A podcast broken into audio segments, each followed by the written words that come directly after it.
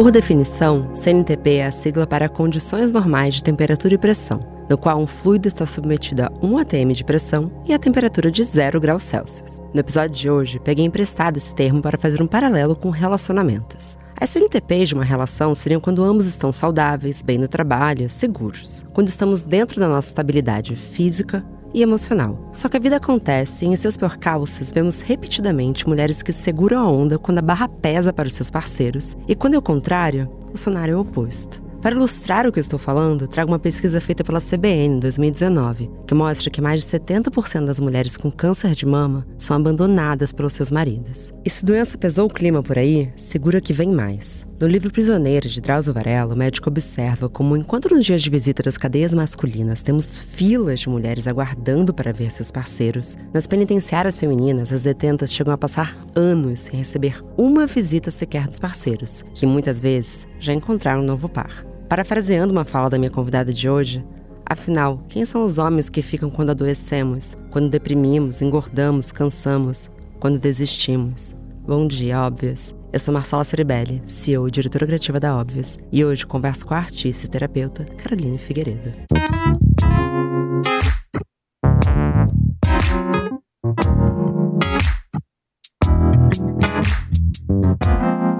Bom dia, Óbvias. Bom dia, Carol. Olá, estou bem feliz de estar aqui. Seu podcast já foi companheiro assim, em muitos momentos.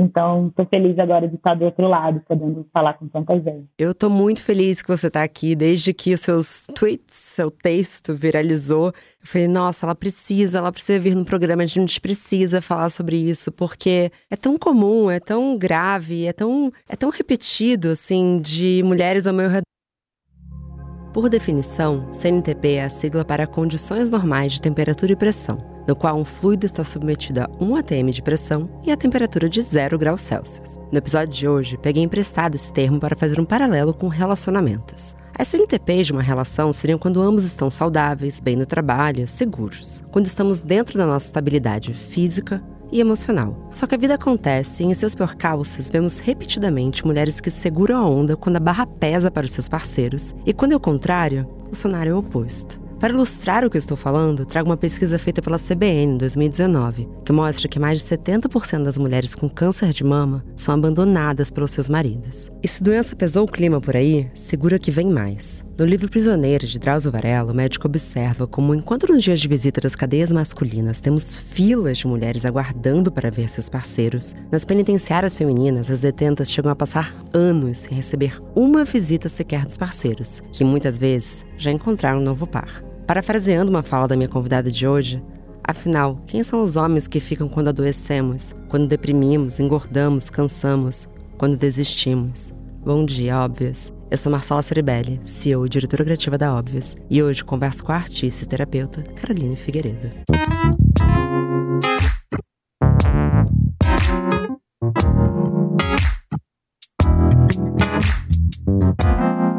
Bom dia, óbvias. Bom dia, Carol. Olá, estou bem feliz de estar aqui. Seu podcast já foi companheiro assim, em muitos momentos.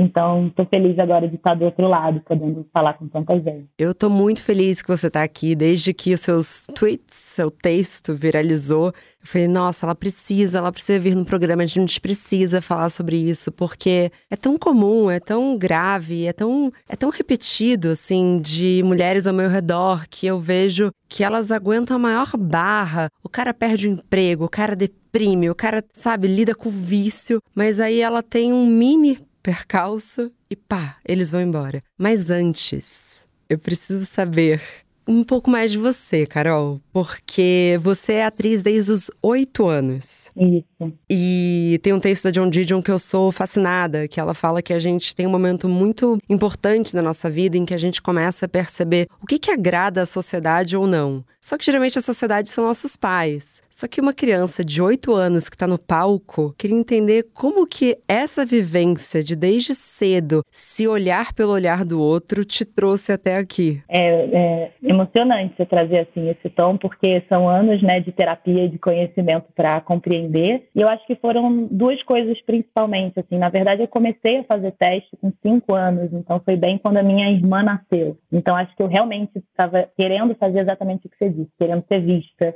né, precisando ser vista tanto dentro de casa quanto fora. E aí aquela coisa, né? Ah, a criança é um pouco mais extrovertida, um pouco mais, vamos dizer, aparecida, né? Assim, sempre foi um rótulo para algo que talvez tenha sido um talento de comunicação nato, já quer, ah, vai virar modelo, vai virar atriz. Então foi desde muito pequena e acho que também pelo corte da carreira de atriz, principalmente esse sonho que instalaram desde pequena, né, que é ser atriz de novela, vinha com essa perspectiva de poder mudar o padrão de vida da minha família. Então sempre morei em classe média alta e baixa, São Gonçalo, aí volta para Niterói. E aí eu consegui entender que parte da minha autonomia, quer dizer, eu não entendia isso com oito anos, mas que eu poderia é, tirar a minha vida, a minha família, assim, de um contexto de questões econômicas. E acho que isso até agora fiz esse link, tem a ver com buscar minha autonomia desde muito cedo, né, assim, como algo muito importante na minha vida. Mas com cinco anos, você acha que você já tinha um pouco dessa referência de que era um caminho para uma autonomia da sua família? E como que batia uma... Porque você ouviu nãos, muito novinha.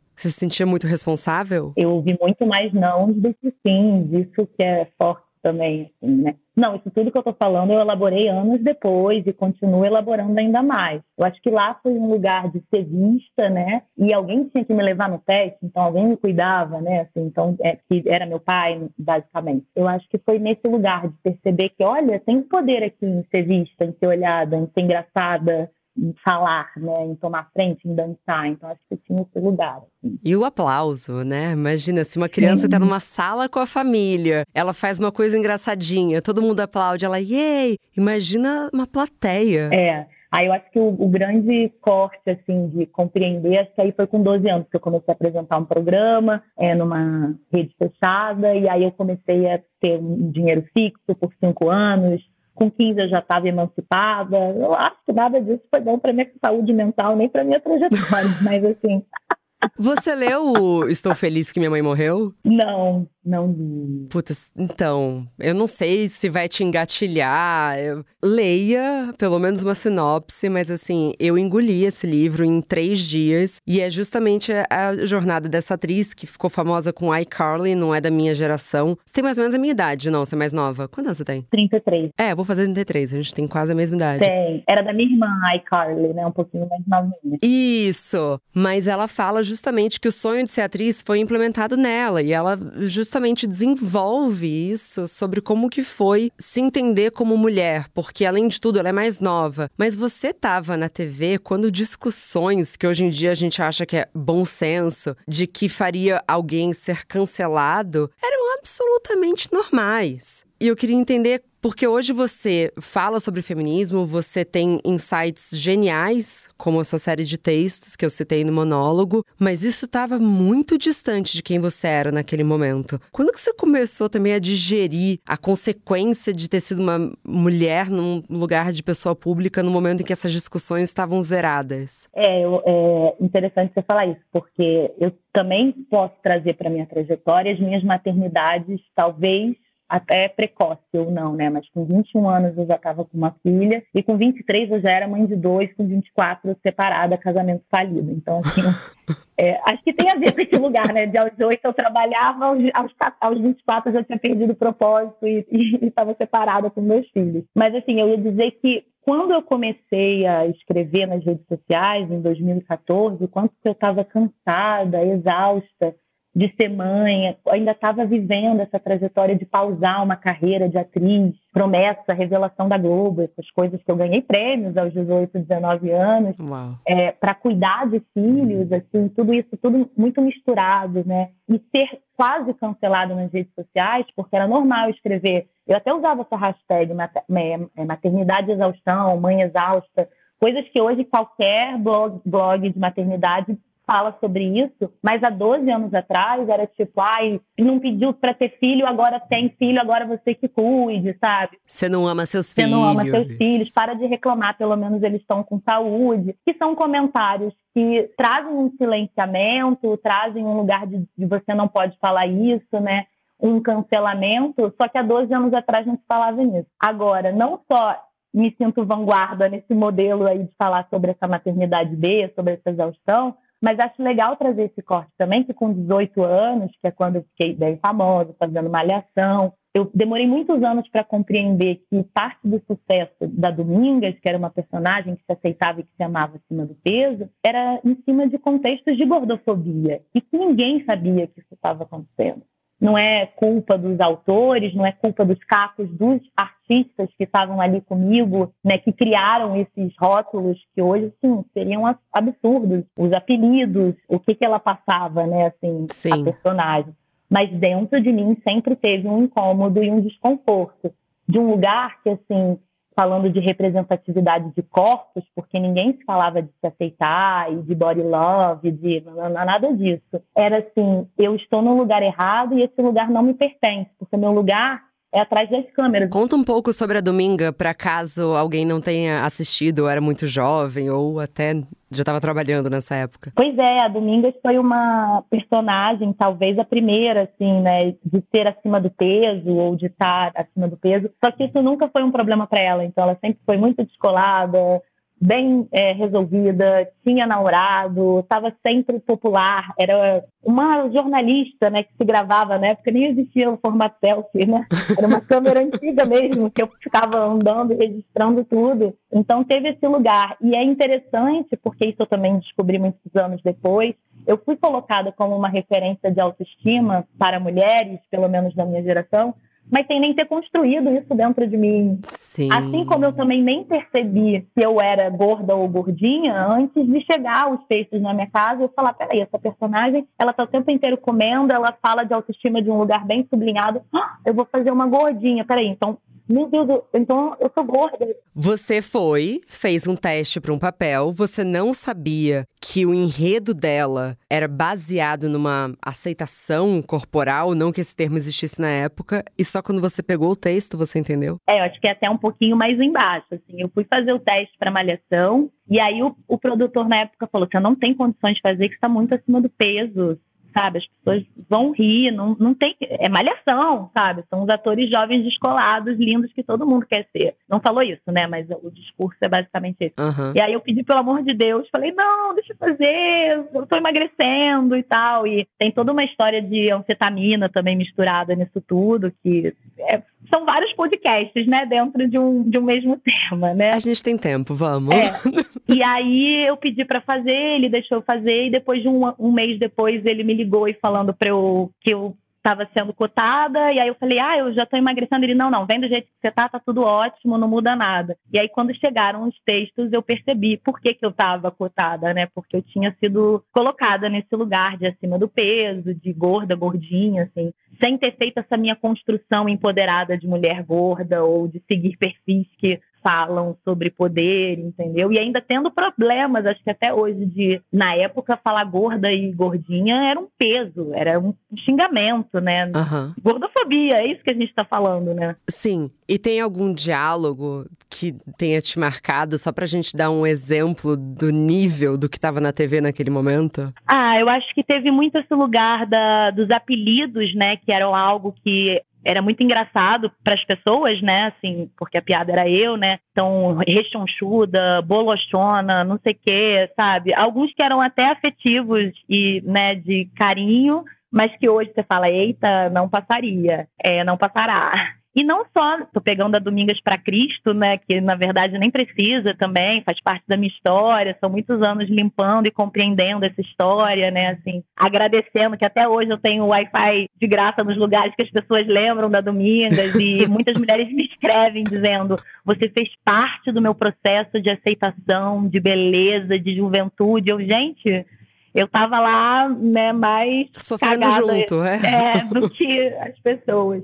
Então eu acho que tem, tem, tem essa, esse lugar. Mas eu lembro também de novelas que eu fiz e de repente a piada vinha, ah, porque a sua calcinha é grande, bege e gorda como a sua bunda. Sabe umas coisas assim, tipo uns comentários que há 10 anos atrás poderia ser engraçado, mas hoje, se alguém se incomoda, é porque não rola. Agora, Marcela, desculpa que eu sei que eu estou trazendo muita coisa, mas uma das poucas críticas que eu recebi desse texto que você leu, que eu acho interessante entrar aqui, foram duas mulheres que me criticaram por, ter, por eu ter colocado no título quem são os homens que ficam com as mulheres que adoecem, que deprimem, que vão embora e que engordam, porque eu coloquei o engordar junto de problemas é, mentais ou sociais ou estruturais, como se isso fosse algo muito pejorativo. Então, só estou te mostrando como esse processo é infinito, né, da gente se reconhecer e se perceber, né? Claro, eu entendo a crítica, não vou tirar do monólogo, porque.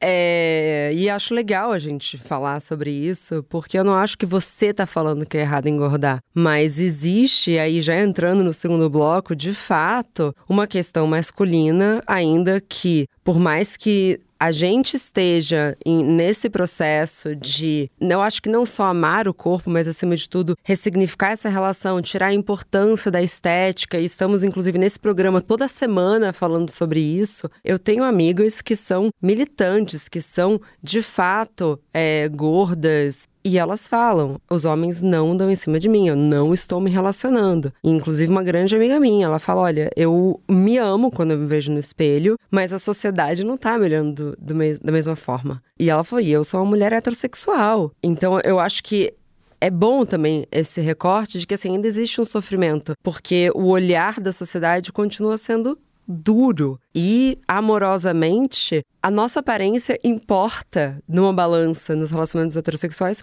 muito mais do que o dos homens mas muito mais. Quantos homens se estragam e dificilmente vai vir a sogra deles e falar: olha, se você continuar ganhando uma barriguinha, eu não sei se minha filha vai ficar com você. Mas é comum você saber de mulheres que não recuperaram, e aí, pelo amor de Deus, não sei nem quantas aspas. Um corpo pós-gravidez, pós-gestação. Você gerou uma porra de uma vida, e aí vem alguém da família e fala: ó. Oh, corre atrás, viu? Porque ele vai parar de ficar se sentir atraído por você. Que inclusive agora eu fiquei curiosa. Que você, então você tem essa personagem, você ainda tá numa corrida ali com a sua autoestima, mas ao mesmo tempo aquele corpo é o que está achando sucesso, então uma moeda de troca toda meio confusa e aí você engravida.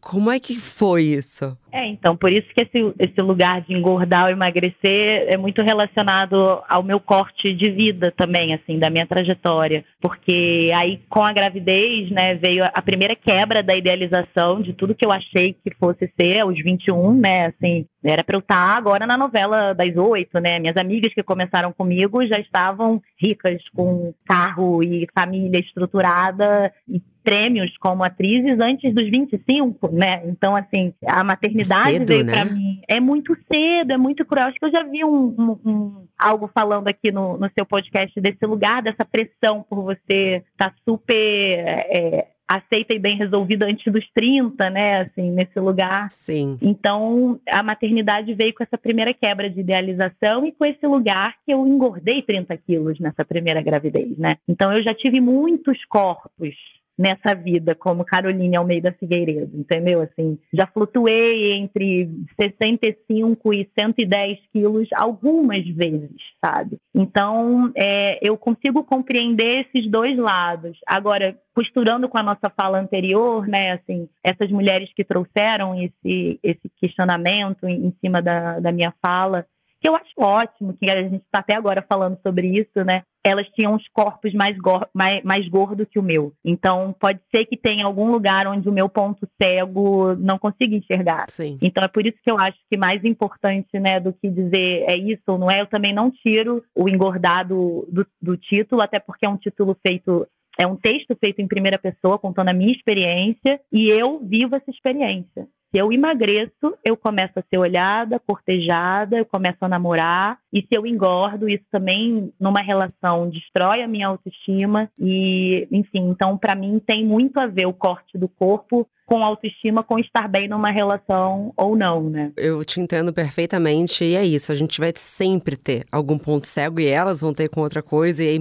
por isso que é importante trocar e não só, né, sair agredindo e falando, porque claramente no texto tem toda uma boa intenção e toda vez que a gente se coloca vulnerável na internet, tem uma puta de uma coragem. Então não vamos é, tentar silenciar mulheres que ainda se aventuram em falar algo interessante na internet. Eu tava inclusive conversando falando sobre isso, que a maioria das pessoas muito é, famosas, aí eu tô falando assim, Beyoncé, Taylor Swift, elas apareceram na internet, né? E não pode ser à toa, porque qualquer coisa vira um caos. E aí depois vão reclamar, não, mas não tem mais ninguém interessante falando. Claro, quando alguém se tenta se arriscar, vai todo mundo para cima. Mas isso é de fato um outro episódio. Vou continuar na minha linha do tempo, Carol. Então, a gente tem nesse texto seu sobre o papel da mulher como cuidadora, e eu falo sobre isso no meu livro, que muitas vezes o auge da feminilidade é o quanto você consegue se doar. Então, nossa, como ela é boazinha, ela largou tudo. Olha como ela fez tudo por esse homem. Olha como ela largou tudo pro marido. E quanto mais você é uma mulher que consegue se colocar em primeiro plano, mais você é uma mulher egoísta e que vai morrer sozinha, que é a maior sentença da infelicidade feminina, né? É, inclusive no episódio da semana passada a gente falou sobre as bruxas, então acho que vai ser um pouco complementar, que as bruxas estavam sempre sozinhas na floresta, né? Mas quem disse que elas não estavam curtindo uma? Mas você então já assumiu um papel de cuidado muito jovem. Que você enxerga hoje o papel da mulher e o valor de ser alguém que está cuidando do outro versus a, a Caroline de 21 para a Caroline de 33? Ai, a gente está bem alinhada, porque eu escrevi aqui para eu falar em algum momento que a fogueira da Inquisição hoje é a internet, é o novo cancelamento, é onde jogam nossos livros e nossos corpos. Então acho que tem a ver com esse, esse lugar que você está falando também. Era só um parêntese importante aqui. Mas o que eu, o que eu vejo assim, é que a gente é ensinado a cuidar, seja né, dos outros, do bebê, da criança, da casa, desde muito pequeno. E aí vale várias coisas que parecem óbvias hoje em dia, mas que valem a pena ser levadas, que é dar uma bonequinha pra gente, o rosa pra gente, enfim, todo esse lugar de sexismo, né, e de reprodução de machismo e patriarcado. Agora, o que acontece é que a gente chega na idade mulher, né, cuidando do outro, sem saber o próprio nosso limite, até onde a gente pode dar, até onde a gente pode doar para cuidar do outro. E aí, seja do filho, seja do parceiro, da casa, que sempre está precisando que você faça alguma coisa. Então, é todo o externo chamando e invocando essa mulher para estar tá sendo cuidada, olhada. E aí você, se não se percebe, muito fácil, está vivendo respondendo às expectativas do outro, né, do teu trabalho, do teu marido, do teu filho, dos teus dois filhos, né, dos teus complexos, de tudo. E eu vejo que parte desse lugar de não saber o seu limite, não saber dizer não, vem dos próprios atravessamentos e abusos que esses corpos nossos passaram desde pequena. Então é quase como um ciclo vicioso que não tem como sair. Eu provavelmente, e aí eu digo eu, todas nós, né, sofremos algum tipo de abuso, desde o lugar que fizemos sexo sem querer fazer daquele jeito, ou até apanhamos nas nossas infâncias, ou né, qualquer tipo de educação que envolvia uma negligência, um castigo de silêncio. Eu também já escutei bastante você falando sobre esse tema aqui, né, de como a, relação com o nosso amor primitivo acaba se refletindo nas nossas relações depois. Então, assim, a gente chega nessa fase adulta de todo mundo prezando a gente e a gente sem saber os limites básicos das nossas necessidades e eu estou falando só das necessidades, eu não estou nem falando dos nossos desejos. Sim. De tudo que a gente tem que abrir mão para poder estar tá nesse serviço ao outro, né? Assim, nessa relação. Porque o desejo vira um luxo, não. né? A gente ainda está lutando pela necessidade. O desejo, imagina. É, assim como no puerpério, você tomar um banho é tipo um lugar de autocuidado. Não, é uma necessidade básica. Então ficam todas essas fronteiras completamente borradas e essa bandeira invisível, né, desse amor que se sacrifica, desse amor que é uma doação profunda, desse amor que não tem condições. E aí é muito forte a gente poder estar tá falando tudo isso que a gente está falando, seja por uma relação afetiva e sexual, seja pela relação com os filhos ou com o nosso trabalho, né? Assim, essa relação com o outro. E o quanto que a gente, é isso que o texto fala, nós mulheres vamos sempre sair mais machucadas ou lesadas ou abusadas ou exploradas, porque todas são fruto desse patriarcado e desse machismo. Então, nem a gente sabe aonde a gente está se abusando, né? Em vários lugares. Demora anos para cair uma ficha. Só o corpo sabe. Um desconforto, uma coisa estranha, aquela vozinha o faro, até distante dessas nossas, dessas nossas intuições ou desses nossos faros, a gente está ainda, né? Fala um pouco mais sobre isso, porque eu acho muito interessante quando você fala que o nosso corpo dá alguns sinais. Ah, é, por exemplo, uma relação afetiva e sexual, você não precisa estar sofrendo alguma agressão física ou algum xingamento para você estar tá numa relação tóxica e terrível, né? Então, é, esse texto, inclusive, nasceu de um término onde eu não sabia lidar, não sabia o que fazer com a minha raiva, com a minha angústia, com o meu desespero, com o meu buraco, e com um lugar que eu digo de pós-reabilitação de relacionamentos com homens, que acabou virando um, um, um, canal de criatividade e veio esse, esse texto, assim. Mas você perde um pouco esse referencial de tá sempre angustiada, tá sempre com medo, ou eu estava numa outra relação onde já estava tudo tão ruim, eu tinha perdido tanto esse referencial e o referencial de mim mesma que eu fui numa festa e dois caras começaram a me elogiar, falar do meu trabalho e eu tive essa sensação de ah, eu lembrei que eu era uma pessoa interessante, eu lembrei que eu era uma pessoa importante, eu lembrei que era uma pessoa desejada. Então são essas engrenagens que a gente entra nas relações que quando percebe você já está esfolada, sem limite, inclusive financeiro, porque isso também afeta a nossa autoestima, nossa capacidade de correr atrás do trabalho, nossa autonomia financeira. Essa não tem a ver com essa última relação, mas, no geral, críticas ao seu trabalho, comentários ao seu trabalho, comentários da sua personalidade, ai, tá parecida, fala demais, né? Assim, então, esse patriarcado, às vezes em forma de um homem, ou às vezes cruelmente em forma dos filhos, tentando colocar essa mulher para pro silêncio, para baixo, para menos. Para ser invisível. Porque quando você fala que eles te enxergaram e você voltou a se ver, porque nem você consegue mais se ver, você se torna invisível para si mesma. E eu ouvi uma frase muito impactante é, recentemente, não vou abrir a fonte, que ela falou assim: Marcela, na verdade, teria sido muito mais fácil. Nossa, é meio polêmico, mas por favor, ouvintes, a gente tem tanto bom senso nesse podcast. Ela falou: talvez se tivesse existido uma agressão física, tivesse sido mais fácil de sair porque as agressões eram tão sutis no que a gente é ensinada, que é agressão, no que a gente é ensinada, que não, ah, é assim mesmo. Acho que chegou meio irritado. Não, nada demais. Que às vezes, se tivesse, tivesse de fato partido para algo físico, eu tivesse saído antes pesado, mas você consegue entender o que ela quis dizer? Eu entendo totalmente, é, entendo é, onde você está trazendo esse ponto e me lembra é, isso que eu acho legal que você fala, né? Não vamos trazer uma verdade absoluta e nem fechar as coisas, porque na verdade é a nossa geração se escutando e conversando e tendo a oportunidade de falar sobre isso, de ouvir falar sobre isso. isso eu sinto que é muito novo também. Estou dizendo isso porque isso eu escutei com a Manuela Xavier, que eu também já escutei é, com você. É isso. Talvez o texto que eu pari, porque foi um parto mesmo ali no final do ano, tenha sido um pouquinho de Vanessa Casanello que eu escutei aqui, com um pouquinho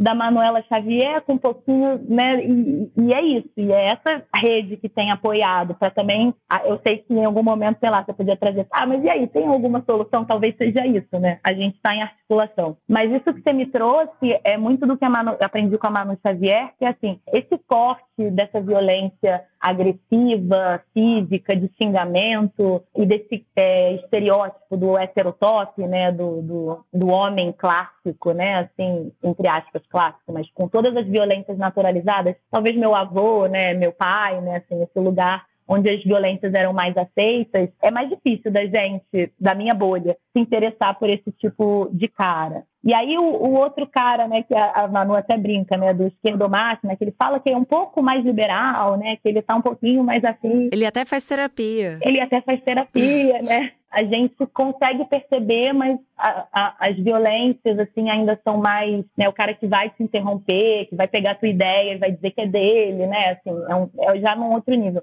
Agora, esse que você está falando, dessa, desse, desse, dessa violência silenciosa, dessa manipulação invisível, dessa chantagem através do amor, do cuidado, desse elogio que parece que é um golpe, mas é um elogio queridinho, bebezinho. Esse lugar que a gente fica hipervigilante para que essa relação não, não, não dê ruim, para que você segure esse homem ou fala um texto, para que você não fique sozinho, né?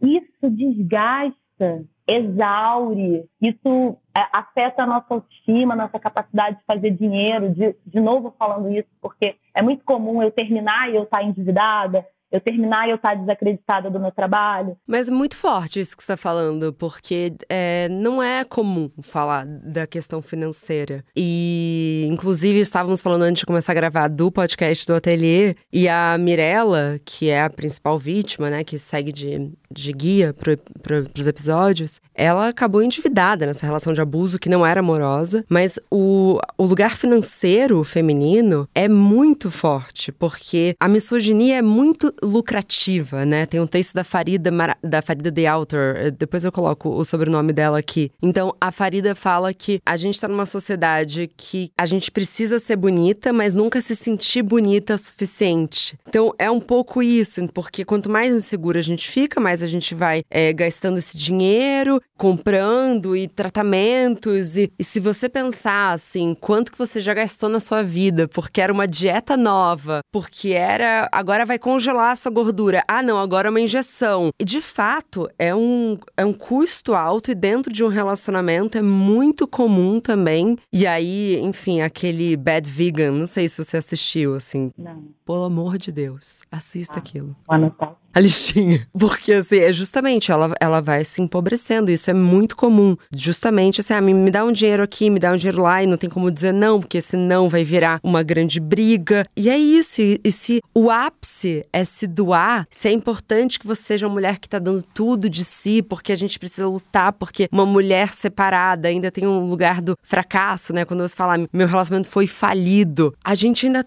foge disso. E aí eu entro, acho que no último tópico que vai dar tempo para trazer, que é o que você fala no seu texto sobre autonomia afetiva, que eu achei um conceito muito bom. Você pode falar sobre isso? Sim, eu acho que tem a ver com exatamente o que a gente está falando, né? E que eu já escutei bastante aqui no seu podcast e em outros vários podcasts que me ajudaram a construir tudo isso. Porque eu acho que esse é o tal do pulo do gato, sabe? É quando eu consigo transformar uma angústia, uma, um desajuste, um lugar que não cabe, em vozes que vão validando o que eu sinto, que eu achei que era só eu que sentia, né? Ou só eu que, que era falida, vamos supor, nesse lugar, nesse quesito. Então, essa autonomia, principalmente financeira, é um dos dos pontos chaves para a mulher sair de umas relações é, de dependência, sabe? E principalmente que o meu público maior são mulheres mães, quantas abriram mão da profissão, ou do trabalho para poder viver o, o, o, conto de fadas né, da família, e aí agora é dependente, inclusive financeiramente, desse provedor,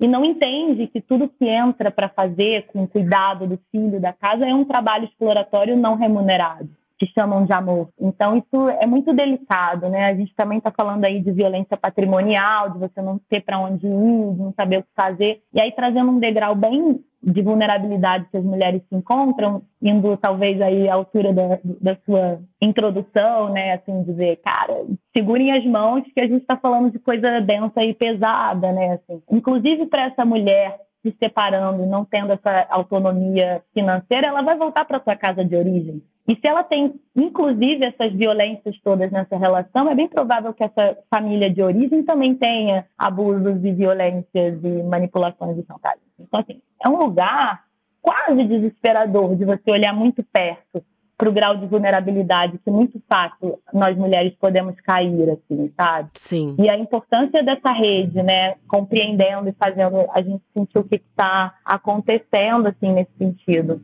E eu acho que é bem clássico é, nesse lugar, porque quando fala, né, que eu falo no texto, né, que os homens eles têm a bola na mão e eles dizem, né, quando se joga, o horário que joga, recolhe a bola. E aí a gente já fica num movimento de, ah, eu queria mais, deixa eu brincar disso também, né? E não só no futebol Copa quanto nas relações, né? Só esse movimento de eu ter que ficar me desgastando para ser vista ou para ter algum lugar dentro dessa relação, eu já saí do meu poder, eu já saí do meu centro. E o que eu percebo que dá esses buracos nas relações é que para a gente ficar o tempo inteiro cuidando, maternando terapeutizando, né? Ou fazendo qualquer coisa que esperam de nós como mulheres nas relações, a gente já saiu do nosso poder, do nosso centro, Sim. da nossa capacidade de dizer não, né? Assim, então é muito comum esse, esse empobrecimento, seja uma miséria, seja financeira ou seja afetiva, desse lugar como uma estrutura do patriarcado de isolar essa mulher,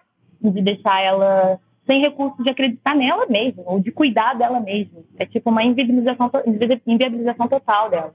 Especialmente você fala sobre isso, né? Desse recorte também de idade, como se a linha do tempo da mulher e da liberdade fosse muito curta. Eu encontrei hoje uma amiga minha na yoga e ela acabou de separar e ela tem um filho pequeno. E ela falou: Marcela, eu não sei por que, que eu tava com tanto medo. Eu achei que nenhum cara ia me querer. Já começa a Valesca Zanello aí, né? Mas é uma coisa, uma fala normal. É, ela falou, eu não achei que não ia me relacionar. Porque o que me falaram era que uma mulher com filho espanta homem. Ela falou, Marcelo, nunca transei tanto na minha vida. Talvez ninguém queira namorar, mas eu também não quero namorar. Eu tô muito feliz. Eu tô muito feliz que eu me separei. A relação tava uma bosta. E é essa ideia de que a separação, especialmente com filho, filhos é um. Parece que é um, vai ser um precipício, né? E não, não dá, não dá, porque aí você já passou de todos os limites, a relação tá uma merda, você já deu tudo que você tinha que dar, talvez até financeiramente, está precisando de ajuda, né? Porque é isso. Você já tá adoecida mentalmente, porque até me conecta com uma outra amiga minha que recentemente me falou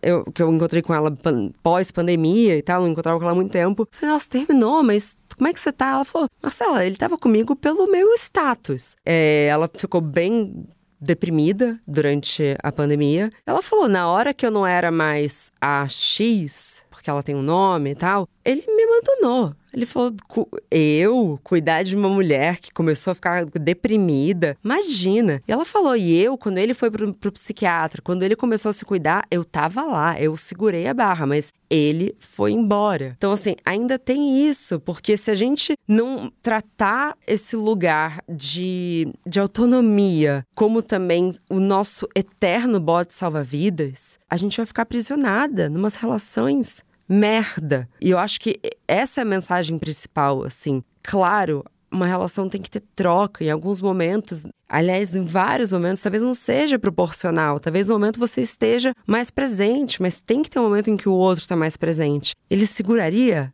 essa barra? sabe? Se você não estiver bem, está com uma verdadeira parceria na sua vida, ou você está com o ideal de uma parceria que é para os outros. Porque quando você fala do conto de fadas, é bem isso, né? Você está querendo uma vitrine de uma vida ou é uma, uma vida para valer que você está vivendo? Exato. E as complexidades e ambiguidades desses temas, né? Porque Aí a gente, ah, então tá bom, então agora é autonomia, você é autônoma, você, autonomia financeira, autonomia afetiva, autonomia sexual, autonomia. E aí, de novo, a gente está né, cheia de cascas e, e máscaras e fechando o coração. E, é, na verdade, assim, é, eu, eu, eu, quero me relacionar, sabe? Apesar de ser uma mulher bissexual, mas também com homem, sabe? Eu não quero endurecer e sair tão machucada, mas é difícil atravessar todos esses lugares e colocar até mesmo na nossa mão a nossa capacidade de curar ou mudar um padrão, ou, né, porque assim, nós somos até responsabilizados se temos dedo podre, né?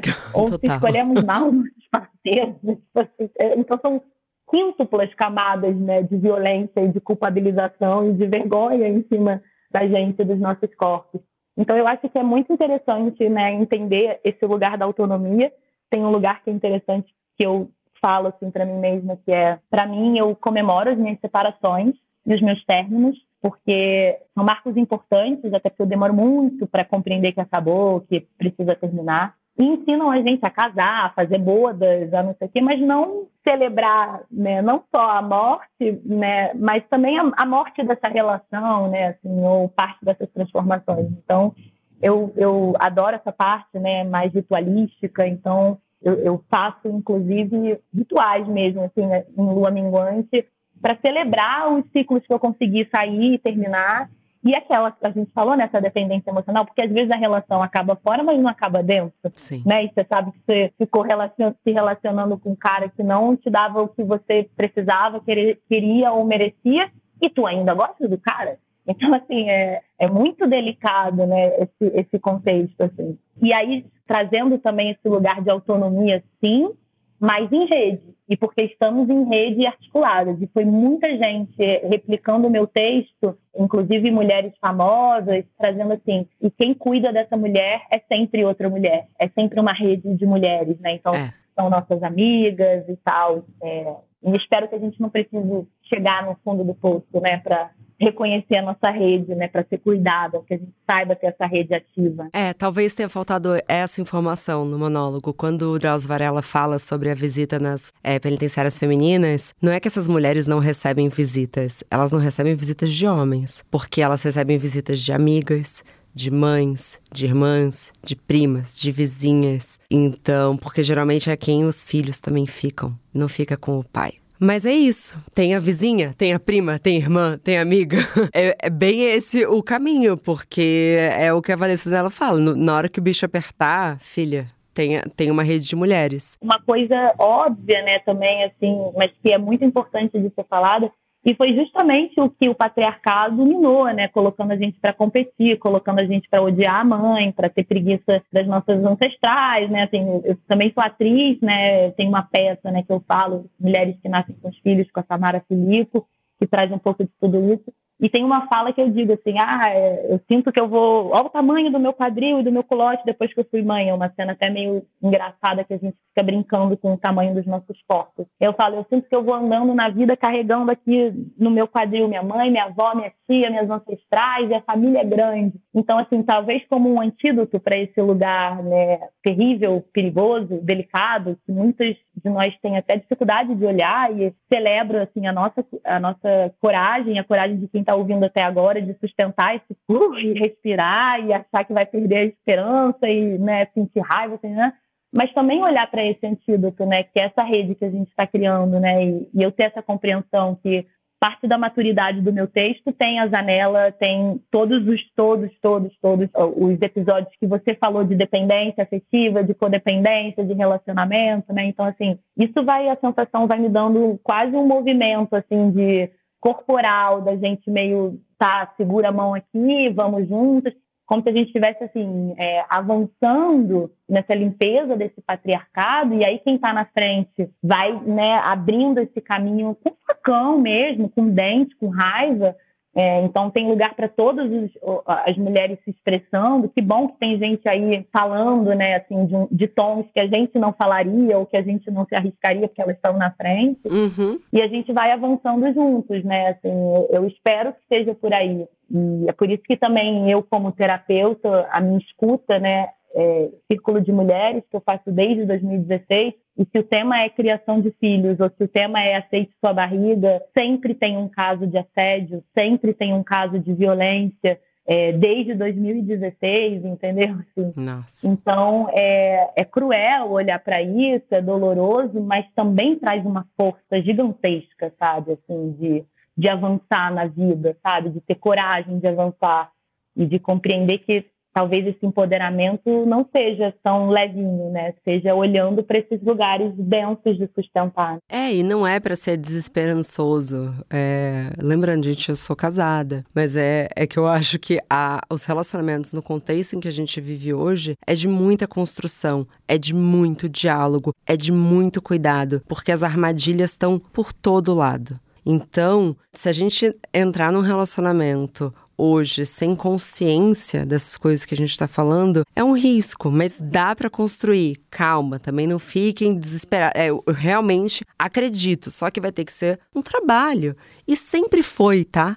E sempre foi, porque quantidade de amiga minha que separou, que vem a mãe e fala: Nossa, eu queria ter tido essa coragem. Os relacionamentos nunca foram como pintaram pra gente. É um pouco da maternidade, né? Sempre foi de uma de uma maneira. E agora a gente tem coragem de conversar sobre isso. Carol, quero fazer uma última pergunta para você, porque eu acho que vai ficar bonito como recado final, assim. Você falou que você pariu esse texto. E o que que nasceu desse texto dentro de você? Ah, só de você construir essa fala, me vem uma emoção, assim, genuína, que eu percebo, assim, que talvez eu não queira ser celebridade ou ser uma atriz, né, que muito famosa, mas eu entendo que o reconhecimento é algo muito importante para mim, como mulher e com a minha trajetória. Então, assim, eu estava no carnaval e as mulheres vinham e falavam obrigada pelo seu texto, eu vi seu texto, eu vi seu texto. E as mulheres que me abordam é uma gama muito grande, né? Tipo, Domingas da Malhação,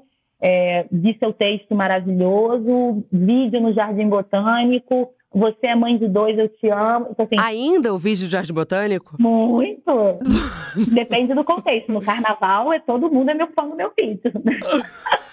mas, que, mas que coisa, né? É, é engraçado ele aparecer assim no final, né? Porque foi um lugar onde eu me senti silenciada e calada também, porque eu só fiquei famosa e viralizada, porque na época um site tido como humor, que hoje eu vejo que era completamente machista, me atropelou com um caminhão no final do texto e aí todo mundo viralizou esse, esse vídeo, né? No final do vídeo. Mas assim, até hoje, por exemplo, eu não tive um canal no YouTube, eu não tenho meu podcast, eu não voltei para as mídias para poder falar. E eu tenho certeza que vem desse lugar de um silenciamento, de um medo de ser exposta, de um medo de ser tomada de louca, de uma vergonha de ser tida como chacota, e, cara, pô, desde 2009 eu tava abrindo uma câmera e falando o que eu penso, sabe? Assim, tá na hora, Carol. Tá muito relacionado com esse lugar de, de, de ter medo de trazer essa voz.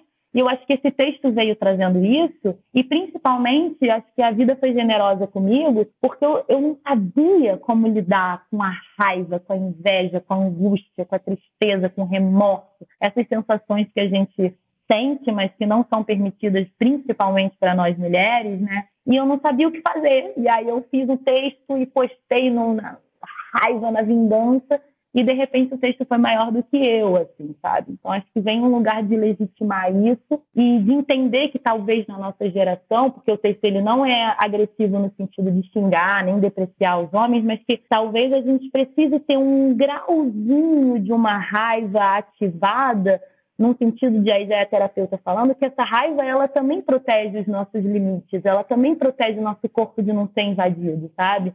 Sim. Então, é uma coisa que vale a pena a gente ir aprendendo, né? Legitimando, assim, quem a gente é, a nossa expressão que acho que é com a idade que a gente também né, vai amadurecendo. É, e, e, pegar esses sentimentos que, na verdade, também é nosso sistema de alerta como corpo, né? Mulheres vão sentir raiva. Claro, a gente tem um recorte aqui racial, mas agora falando sobre mulheres brancas, né? Que é justamente assim, essa coisa de se portar. Não, sinta raiva, vai, sabe? Mas acho que é isso. Carol, muito obrigada a gente falou tanto do texto. Onde que as pessoas podem ler esse texto?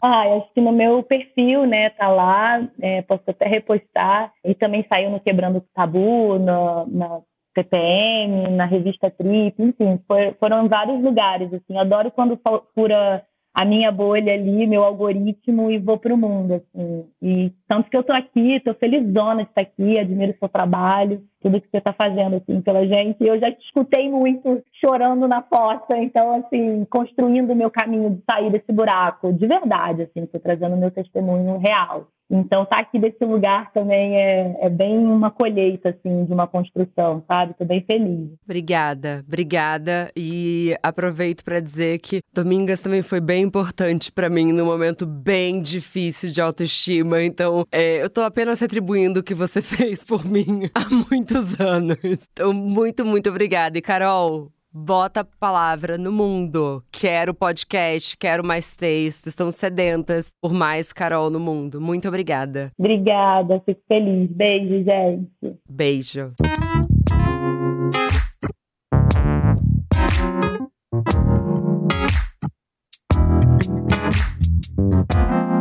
Bom dia, óbvias.